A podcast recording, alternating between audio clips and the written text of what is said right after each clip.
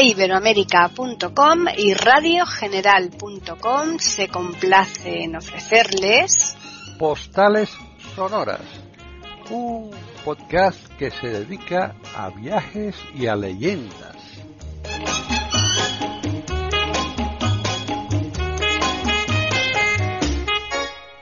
Bienvenidos otro día más a Postales Sonoras, Cultura y Leyendas aquí en iberoamérica.com. Soy Paqui Sánchez Galvarro. Está conmigo Juan Carlos Parra, un asiduo ya de este programa, aquí en este podcast que nos está contando sus viajes, está haciendo unos cuadernos de sus viajes. Así que, ¿qué tal, Juan Carlos? Oh, hola, pues mira, aquí en el verano ya, con el calorcillo, ¿verdad? Bueno, pues, bueno, ya más época de temporada de, vacaciones y de salir, si, si se puede. Claro, eso, si se puede, tú lo has dicho.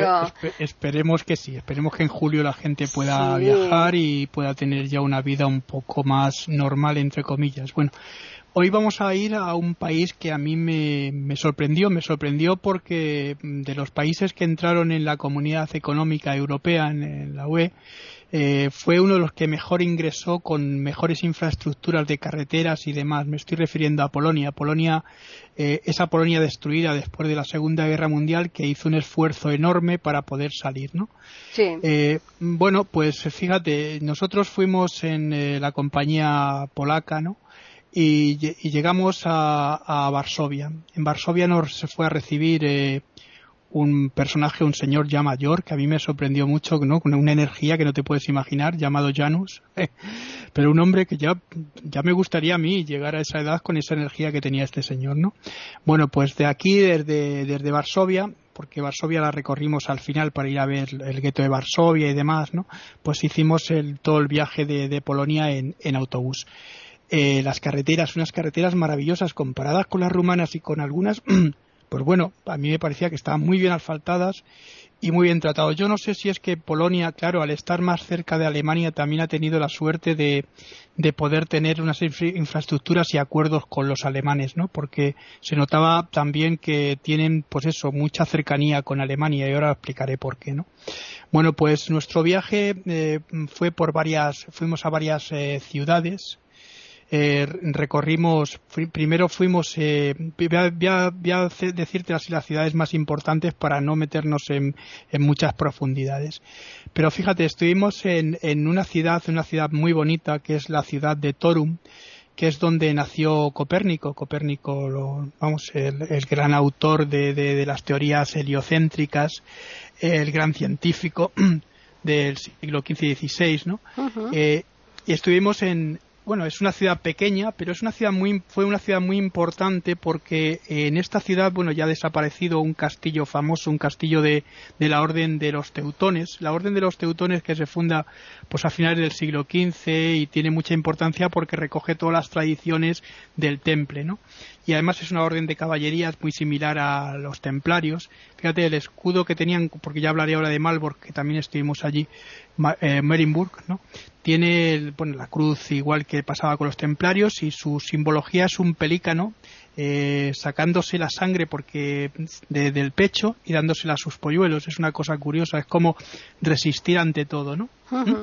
Bueno, pues eh, decía que los alemanes tienen mucha, han tenido mucha tradición en Polonia, porque Polonia, mm, mucha parte, parte de Polonia eh, es de tradición alemana y ha pertenecido a Alemania durante mucho tiempo gracias a esta orden, ¿no? La Alta Silesia y Gans, que antes era Danzig, y otras zonas de, Polonia. Por eso los nazis cuando llegaron aquí lo que querían era recuperar la parte que ellos llamaban la parte del, del la, la, Unión Alemana, las, las lenguas, las los pueblos que hablaban Alemania dentro de lo que, alemán dentro de la, de la zona de, de, esa zona, ¿no? Bueno, pues Torun también, ya digo, la casa es muy bonita. Según entras en la casa, la casa de, bueno, porque él tuvo varias casas, ¿no? Y hay varias casas en Torun eh, que pertenecen a, pertenecen, eso fueron las casas donde estuvo viviendo Copérnico, ¿no? En esta que es casa museo, lo primero que nos encontramos es un, eh, un retrato de, de, Copérnico pues eh, de dos por dos por eh, un y pico no un teatro un, un, retrato muy grande no allí también se encuentra esa famosa bola que no sé si la has visto tú esa que tiene tres patas y es la bola es de color color crema que los, los continentes van eh, en un color más oscuro también terroso. No sé si lo has, llegado a ver alguna vez, pero es muy, Mm. muy interesante. Y, no, no y me también, suena a mí, ¿eh? Y lo que encontramos fueron todos los, eh, los, teorem- los teoremas eh, eh, y todas las fórmulas de- de Copérnico colocadas en vitrinas. Eh, la teoría heliocéntrica también lo habían puesto con una, él, él manejaba una serie de, de, maquetas, ¿no? Y ahí se veía, por ejemplo, el, el Sol y la Tierra dando vueltas y demás, porque además esta teoría fue muy controvertida, incluso ya sabes que Galileo, eh, por esta misma teoría que fue que él la desarrolló, igual que Giordano Bruno, estuvieron condenados por la, la Santa Inquisición, ¿no? Él, también, él también estuvo perseguido. Pero bueno, luego se nota que es una ciudad, verás, es una ciudad que tiene un, un eh, ¿cómo te lo diría yo? Una tradición mm, eh, muy medieval en el sentido, como pasaba con Rumanía o pasa con algunas ciudades mm, que son comerciales, de comerciantes, esas calles anchas y las casas eh, también bien, bien equipadas para tener almacenes y demás para los comerciantes, ¿no? Había una de las, las avenidas que es importante. Y luego otra cosa, que los, el pueblo polaco es muy católico. Mm, verás, a mí me sorprendió que durante mm, todos los oficios estuviesen las iglesias llenas, pero llenas, llenas a rebosar, ¿no? Una cosa no te puedes imaginar, ¿no? Es porque Polonia mm, es una de las cosas que le ha, la, la- la ha tenido en pie. Ten en cuenta que Polonia ha desaparecido y ha aparecido muchas veces, pero lo que les ha mantenido en pie es esa unión por el catolicismo que han tenido siempre, unión de, digamos, católica polaca, ¿no? De hecho, ya sabes que el Papa Juan Pablo II era, era de allí, que allí Sí, hay más claro. una, tradición Eh. por, por Juan Sí. Por eh, Caro Botigua en todas partes tienen imágenes y hay bueno y ahora te explicaré porque también lleg- fuimos a- al lugar donde nació también eh, eh, Caro Botigua. Bueno, pues eh, de Torun de Torun nos fuimos a otro castillo, fuimos a ver, este sí que es un castillo que se mantiene en pie, que es el castillo de Malbork, o si lo quieres es eh, Merinburg en alemán, que perteneció a, los orde- a la orden de los, te- de los te- teutones. Está muy bien conservado. Lo único que pasa que es que, claro, es de el material que con el que se, que se hizo no es como los antiguos, ya se nota que es un poco más moderno porque se ve ladrillo visto y eh, tiene forma de cruz el, el castillo, ¿no? Es una cruz alargada. La parte de atrás del castillo está un poco más tocada porque fue bombardeada también por los aliados. porque este castillo fue también cuartel, cuartel de la, de la de la Gestapo y de, de- los de, bueno de los jerarcas nazis, ¿no? Y eh, pues bueno, a mí me gustó mucho porque se pueden ver los calabozos, se pueden ver eh, las cocinas, se pueden ver dónde vivían los monjes, los monjes. Es- ya te digo que está muy bien conservado y el, bueno, el foso, el foso se, se ve maravilloso con el puente para entrar. Ah, me recordó esas eh, historias medievales cuando eh, vemos en televisión esas películas, ¿no? Que los me gustó mucho y, y esta imagen que me sorprendió, ya te digo, del pelícano sacándose la sangre para dárselo a sus polluelos, ¿no? Que es curioso, ¿no? Bueno, Desde pues luego. sí, sí, ¿no? Estamos ofreciéndoles aquí en iberoamérica.com postales sonoras. Eh, pues nos lo pasamos aquí muy bien porque a, a mí me gusta mucho la historia de los templarios y demás y bueno yo me lo pasé muy bien aquí bueno pues de aquí vamos eh, vamos a ir recorriendo las ciudades así más o menos ya te digo que, que me llamaron más la atención no fuimos eh, hasta un lugar que a mí me pareció precioso, que es eh, las minas de Berlizka. Eso está cerca ya de Cracovia y, me gustó mucho. Verás, es una, son unas minas de sal que mm, se descienden como 135 metros más o menos de profundidad. Bajamos andando, cosa que, bueno, los pies no te lo agradecen mucho, pero bueno, llegas allí y la, la atmósfera que se respira es muy bonita. Nos, nos tocó un guía muy, ma- muy majete, además, que hablaba muy bien español. Y fíjate, nos decía el hombre que era un chaval, debía tener treinta y tantos años, nos decía, pues mire usted, ¿sabe la edad que, ya, que yo tengo? Y dijo, no, la gente decía, pues tengo sesenta y tantos años, pero Hmm. sesenta y ocho, pero es que me conservo muy bien por la sal, ¿no?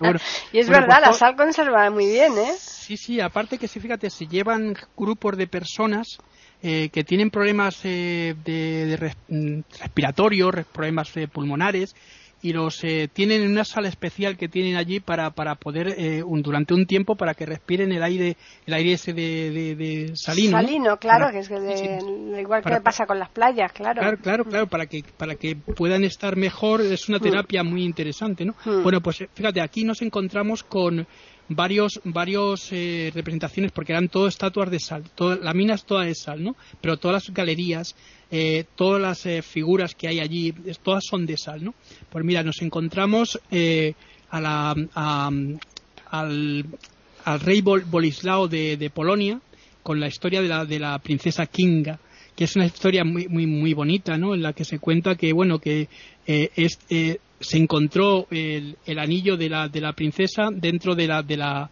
de, la, de un bloque de sal, ¿no? Y de ahí que se empezó a construir y se hizo esta, esta historia. Luego hay también la, historia de los siete enanitos. Quiere decir que tienen bastantes. Luego hay el, el, uno de los, de los mineros importantes, que es un tal Pichosco, que es uno de los apellidos, eh, está también allí, también una, su figura. Eh, nos encontramos también una, una iglesia, fíjate, una iglesia, estamos hablando de una iglesia eh, dentro de la mina, con las lámparas, las, las, lámparas tienen los cristalitos hechos todos con, con sal, las arañas de, de la lámpara, ¿no? Eh, la, tienen una escena de, de salto relieve, ¿no? Artesanía pura, ¿eh? Sí, sí, no, pero, pero fíjate, es la, la, última cena de, de, de, Da Vinci, ¿no? La, mm. tienen colocada en sal.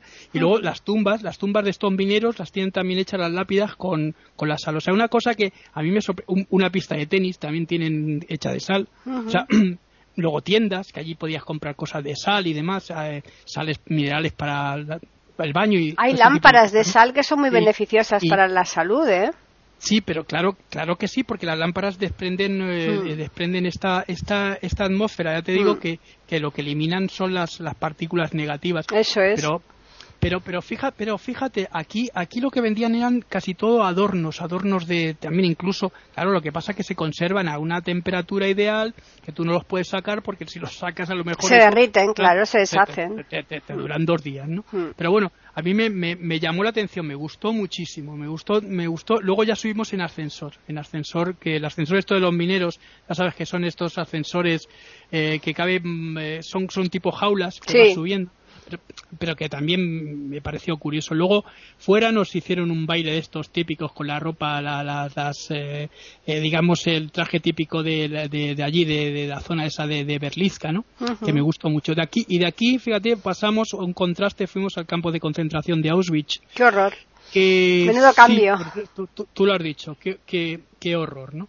Y a mí me, pues mira, entramos en el, eh, en el campo eh, pero lo primero que nos hicieron, pues, primero vimos la, entrada, esta entrada de, ¿sabes? Esta verja famosa en la que pone Arbeig McFrey, ¿no? El trabajo Sara Libres, que, bueno, esto del trabajo Sara Libres es una cosa, de verdad que parece, parece además de, de, chiste, ¿no? Desde que, alguien como los alemanes pudieran hacer este tipo de cosas. Eh, entramos en un, en un salón que nos pusieron una proyección de la liberación del campo por parte de, de, los, eh, de los rusos, que sabes que se, se, se, produjo el 27 de enero de 1945. Y bueno, aquello era una cosa, si se, se veían los esqueletos, la gente andando que parecían esqueletos andantes, esqueletos, o sea, gente en los huesos, eh, una cosa terrible, ¿no? De ahí pasamos ya directamente a lo que estábamos, porque estábamos en el campo base, nos fuimos a ver el bloque 10 y el bloque 11. El bloque 10 es el bloque de los polacos, de los presos polacos, que evidentemente pues fuimos a ver los suyos también, porque ya nos quería también mostrarnos también la parte en la que hubo también muchos polacos presos allí en, Auschwitz. Y, posteriormente nos fuimos a ver el bloque 11, que era el bloque de tortura. Aquí, fíjate, es donde se hicieron las primeras pruebas del ciclón B, de los cámaras de gas, las hizo un tal Fritz, que era el, el, el eh, adjunto al comandante de, Auschwitz, de Rudolf Hoss, y allí nos metieron, claro, bajamos, nos metieron, cerraron la puerta y se fue la luz. ¡Ah! la gente gritando. Pero se fue la luz queriendo, claro. Yo creo que fue de broma porque cuando salimos la luz estaba ya dada. Sí, eso para que la gente viera. Claro, el, cómo, realmente podía estar allí la gente hacinada y encima sin luz y sin nada, claro. Claro, claro, aquello, aquello la sensación para, para producir la sensación aquella de mm. agobio, ¿no? De, aquella época, ¿no? Luego subimos y vimos las latas latas de, de, betún en, en vitrinas, vimos también las las em, las eh, los, los, barracones con sus camas, esas camas literas de madera que se, a veces se han visto en algunos reportajes o en televisión. Hmm. Vimos apiñados en una de las, de las habitaciones, en una de las, habitaciones, un montón de, de, latas de ciclón B que eran grandes, eran muy grandes. eh, estuvimos en los baños, que ahí también mataban a mucha gente los, los retretes, ya saben, ¿no? Cuando salían. Y eh, vimos la, la, sala también de tortura donde colgaban a los presos de los brazos y demás, ¿no? De aquí, pues estuvimos recorriendo, porque esto es un recorrido bastante largo, cogimos el autocar otra vez y nos marchamos a Birkenau, que es la parte Verá, Birkenau es, no es, está a tres o cuatro kilómetros de lo que es la base de, del primer campo, ¿no? Claro. Y allí no se conserva casi nada porque los nazis cuando se retiraron destruyeron casi todo. se quedan en pie dos o tres barracones.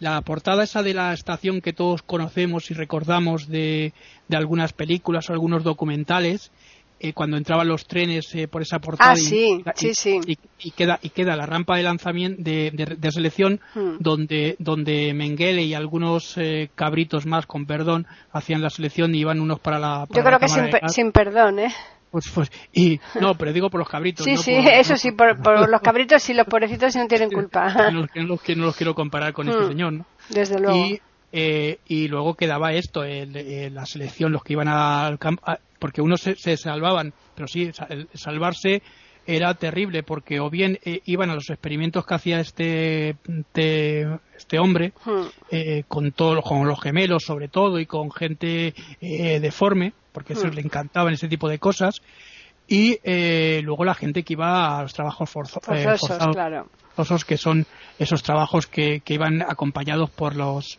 por los eh, guardas esos guar- guardas de, la, de las SS que eran terribles y tremendos no bueno pues de aquí salimos salí, salí llorando ya te digo porque fue un viaje y menos mal que muchas cosas yo las estaba grabando con mi cámara esas cámaras antiguas ya te digo en blanco y negro que se, se veía en blanco y negro y bueno y pero sí pero sales sales mal sales tocado y bueno, ahí estuvimos comiendo también cerca un restaurante, porque ahora ya no se llama Auschwitz, se llama Auschwitz, que es- ha vuelto a, a- a tener el nombre que tenía antes, ¿no?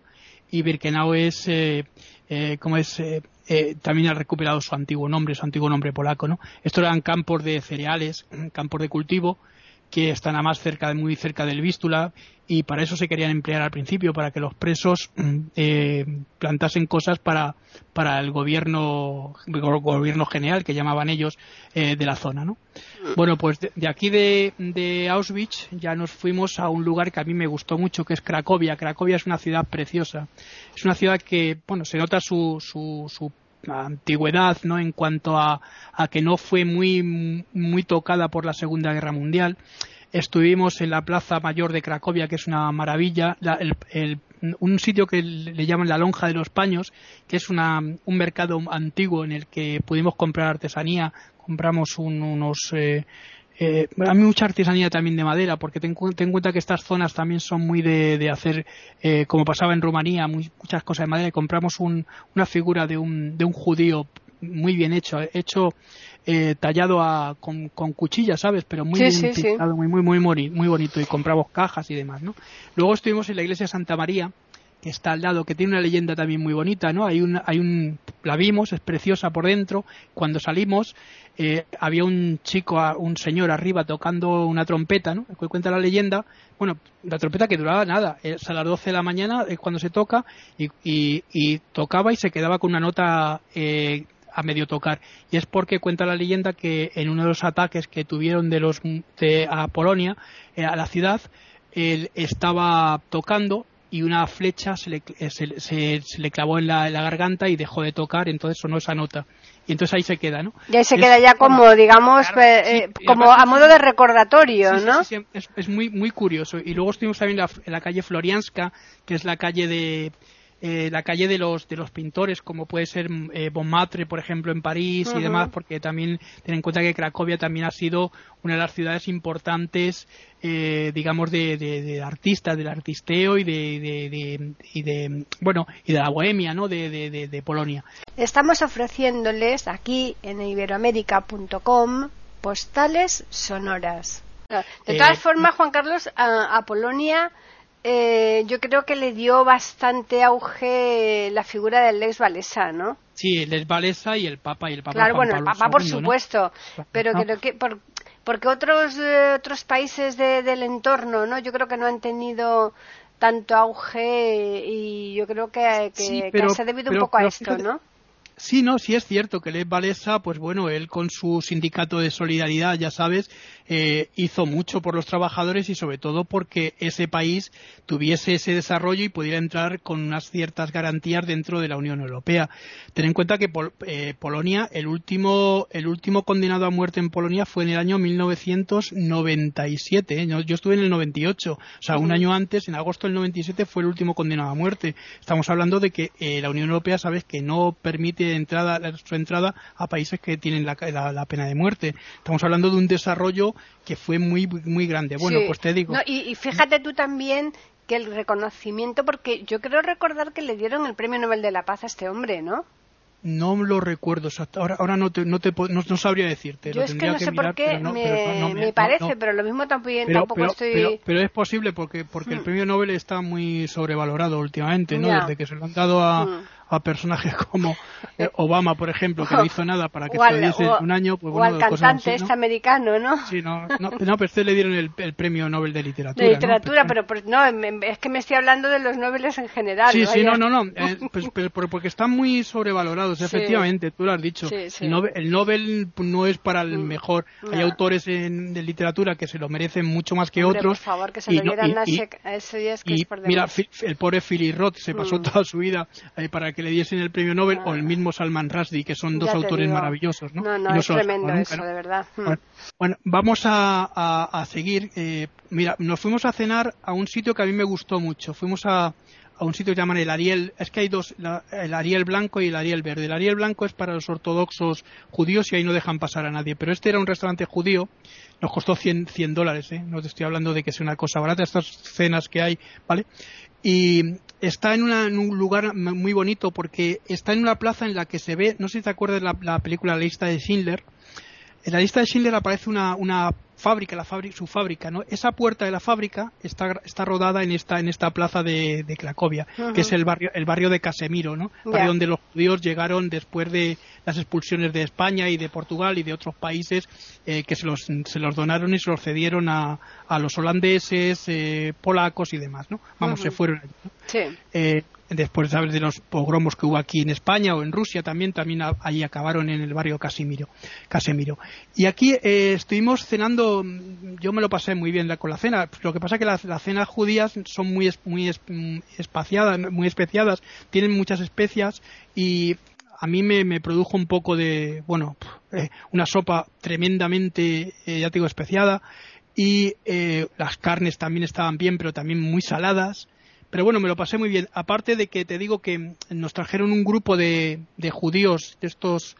Eh, la, habitación era muy pequeña y nos trajeron un grupo de judíos con, platillos, con bombos. Y la teníamos al lado, como a medio metro, y que nos pusieron la cabeza como un bombo, ¿sabes? En la cena, una cosa terrible. Pero bueno, eh, no estuvo mal, a mí me, me, pareció muy interesante. Luego nos fuimos a Gans.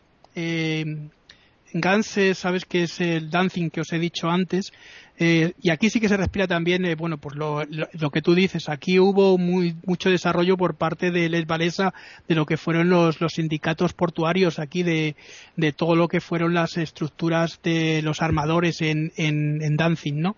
Ten en cuenta que además Danzig es la única salida que tiene Polonia al mar tiene la bahía esta de Westplatter, que fue donde el acorazado, el famoso acorazado aquel alemán, eh, eh, inició la Segunda Guerra Mundial ¿eh? y, fue por donde entraron los alemanes. ¿Y, que es ahí donde llegan todos los cruceros, claro. Que es ahí donde van todos los cruceros del Báltico. Exacto, exacto. Bueno, te, te, te, cuento, tiene, tiene una estructura, a mí me gustó mucho porque tiene esas calles, esas calles que son la calle, una calle central, que también si, si, has estado alguna vez, se, se ve que son también casas eh, de comerciantes, porque son esas casas grandes de dos, tres o cuatro plantas que tienen el almacén abajo, y estaba y fuimos también a la iglesia bueno ya te digo las iglesias la catedral de, de estuvimos dentro de la catedral de, de Gans que a mí me gustó también mucho otra de las cosas que es importante llegar aquí y comprar es el em, eh, verás ellos tienen mucho mucho ámbar porque es uno de los productores de ámbar, por eso los, los, teutones tenían y sacaban ámbar,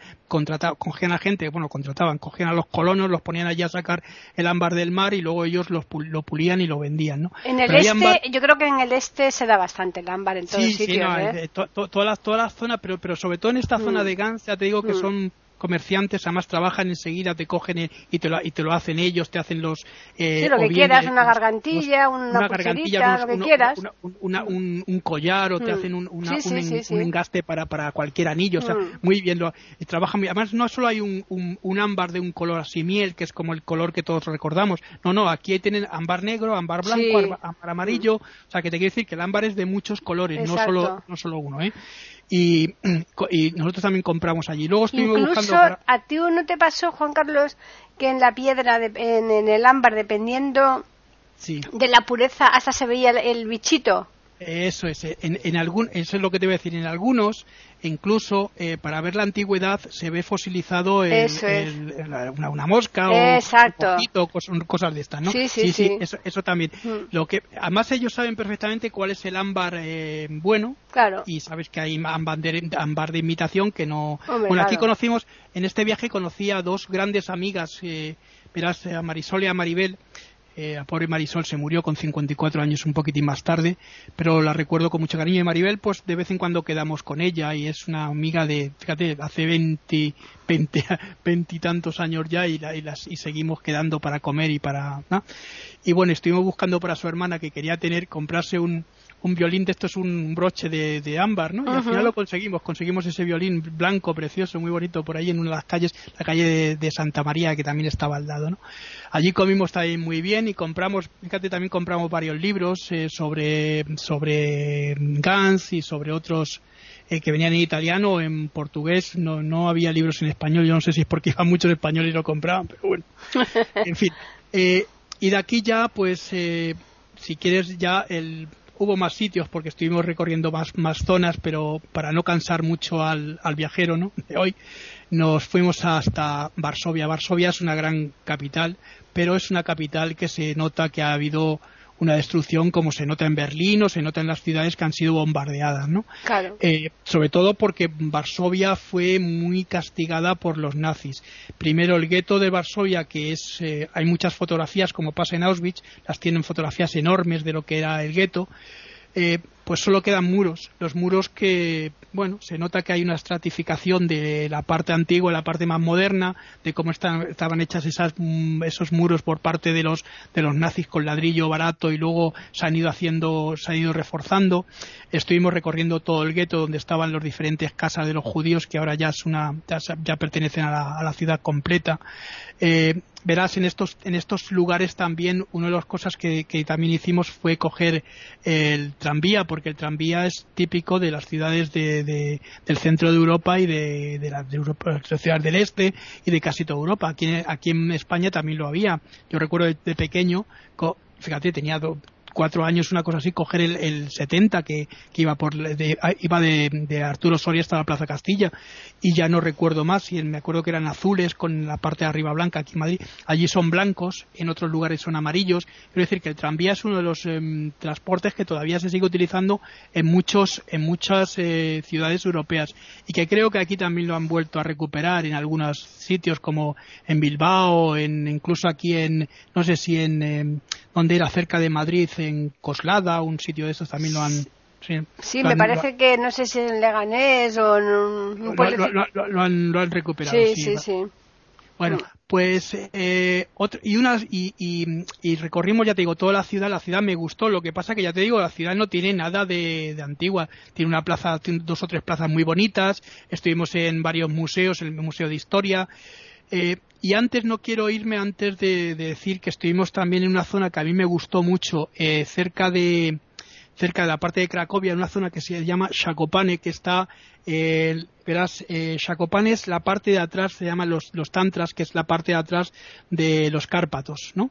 es el, el, final de los Cárpatos y es un muy un recorrido precioso. Si pues si vais alguna vez a Polonia os, recomiendo que lo hagáis porque es todo montañas los pueblecitos son pequeñitos pero fíjate qué curioso que todavía siga habiendo ese paso de los nazis por todos los sitios porque en todos los lugares hay o una fotografía o un retrato que pintó un señor de que estuvo en Auschwitz o las iglesias están con alguna imagen que pintó fulanito de tal etcétera. Mira aquí en, en el campo de concentración de Auschwitz tienen ellos han tenido dos santos, ¿no? Uno es eh, eh, ¿cómo se llama? Es, San Maximiliano María de Colbé, San, Maximiliano María de Colbé, que fue canonizado por Juan Pablo II, evidentemente no podía ser de otra manera. Y eh, Santa Teresa, Santa Teresa Santa, Santa, Teresa Benedicta de la Cruz, que era una muchacha que era de origen judío, pero se hizo cristiana, ¿no? Se hizo monja y también fue, fue llevada al campo de concentración. Fíjate, era una persona inteligentísima, la llaman la monja doctorada, porque tenía dos, dos doctorados en aquella época. Una, una persona con dos doctorados era muy difícil, muy imposible casi, ¿no? Estamos hablando de los años 30, mm. ¿eh? Mm. Bueno, y mm, no sé, eh, eh, una de las cosas que también compramos, porque aquí también se da mucho, es caviar, por si vais alguna vez lo podéis comprar. Eh, compramos eh, muchas figuritas de, ámbar y madera y poco más. Si se me ocurre alguna cosa en próximos programas, pues eso iré diciendo si se me, se me olvida. Claro que, a ver, un viaje contado así rápidamente, pues no es. sí que os recomiendo que llevéis siempre leído el sitio donde vais a estar para tener más o menos una idea para ubicaros para que mm, bueno por si el guía el guía a lo mejor se, le olvida cualquier cosa tú lo puedas llevar lo podéis llevar y, entrar en el lugar que estáis leyendo no o que habéis leído o que os suena de que os han contado no ya no solamente por el guía, sino porque siempre hay tiempos libres que dan en esos viajes y tú puedes eh, eh, elegir esos, eh, esos sitios donde mm, no, no llevan al grupo, ¿no? Mm. Aquí sí es verdad, tiene razón. Mira, aquí una de las cosas que también mm, es interesante recordar que la gente pues intente comer la, comida del país, que hay mucha gente que le hace ascos a diferentes productos de los sitios donde vas. Eso tú, como también has viajado igual que yo, también lo sabes. Entonces, bueno, yo recomiendo que por lo menos se pruebe, ¿no? Se pruebe. Mm, nosotros teníamos una cosa muy buena en este viaje, que íbamos con la, con la comida completa, es decir, desayuno, comida y cena, ¿no? No era media, media pensión, como en muchos viajes sabes que tienes solo el desayuno y luego la comida y la cena la haces tú por tu cuenta, o a lo mejor cenas se las hacen y no te hacen el, el desayuno. Pero bueno, o te hacen el desayuno y cena. Pero yo, yo sí que os recomiendo que entréis en los sitios y que probéis, hombre, hay cosas que son, eh, son incomestibles y que a lo mejor no te van a gustar, pero las cosas que se puedan comer, las carnes, eh, las patatas que, que, en esta zona las hacen muy bien en sopas y cosas de estas, eh, no sé, es que hay muchas muchas cosas que, que se pueden comer perfectamente y la gente no lo come porque Ay, es que no sé, a mí me parece que no hay que ser remilgado a la hora de, viajar y viajar con, con digamos, con miras abiertas, ¿no? Sí, tienes que ir pensando que tienes que eh, conocer lo máximo posible y, entre las cosas que tienes que conocer es la, la comida que por supuesto no, es posible que no te vaya a ser del agrado porque esos países no tienen nada que ver con, la comida nuestra, ¿no? Pero sí que es cierto que si no, que si pasas de, de, por lo menos conocerlas, a lo mejor todos los días, ¿no? Pero en la medida de posible, algo sí, para que tengas idea de, cómo comen ahí la gente, ¿no? Qué tipo de comidas tienen y demás, ¿no? Y sobre todo que mm. vuelvas de un viaje eh, no siendo un turista más, sino que te hayas por lo menos eh, eh, mimetizado con el ambiente, con la gente, con, lo que hay, ¿no? Porque eso sí es lo importante del viaje. Lo importante del viaje es que luego ese viaje perdure en el tiempo en, tu, en tus recuerdos. Mm. Porque vamos a ver, que se lo cuentes a alguien cuando llegas, ah, pues ah, está bien, no sé cuántos. Bueno, pues vale, pero que permanezca en tus recuerdos, en tu... Porque, claro, la vida pasa. Ten en cuenta que no es lo mismo cuando tienes 20 años a cuando tienes ya eh, 50 o 60, que ha pasado parte de tu vida y si no has hecho, y si no, y si no recuerdas, si no, no tienes esos recuerdos bonitos y positivos, pues bueno, es como si hubieras pasado por la vida. Una cosa mm, sin mm. nada, ¿no? No, no, y, que eh, todos los viajes tienes cosas muy interesantes, todos.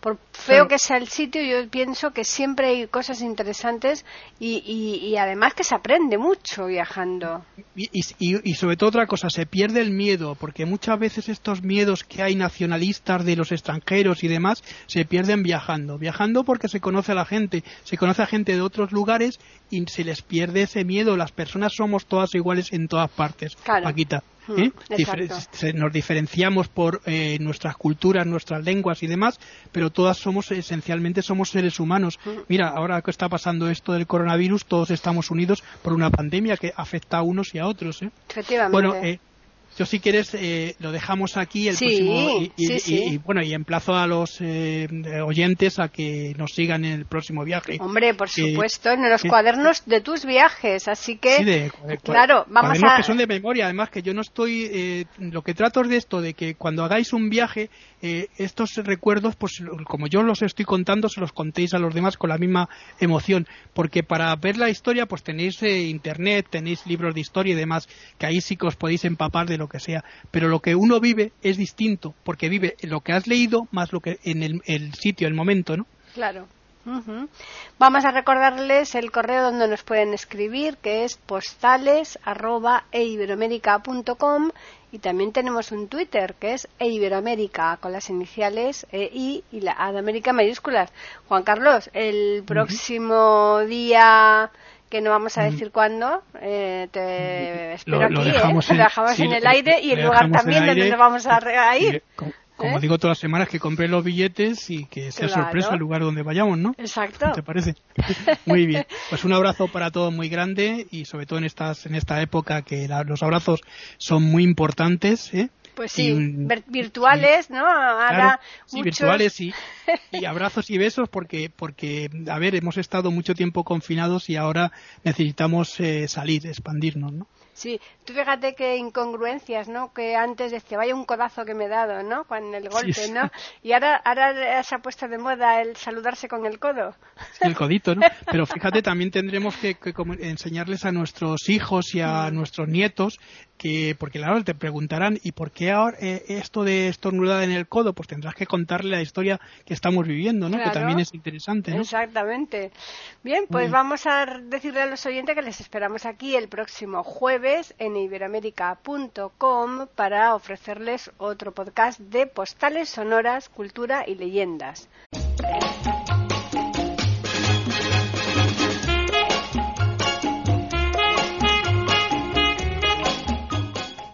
Acaban de escuchar un nuevo episodio de Postales Sonoras ese podcast que cada semana emitimos con mucho gusto en iberoamerica.com y radiogeneral.com.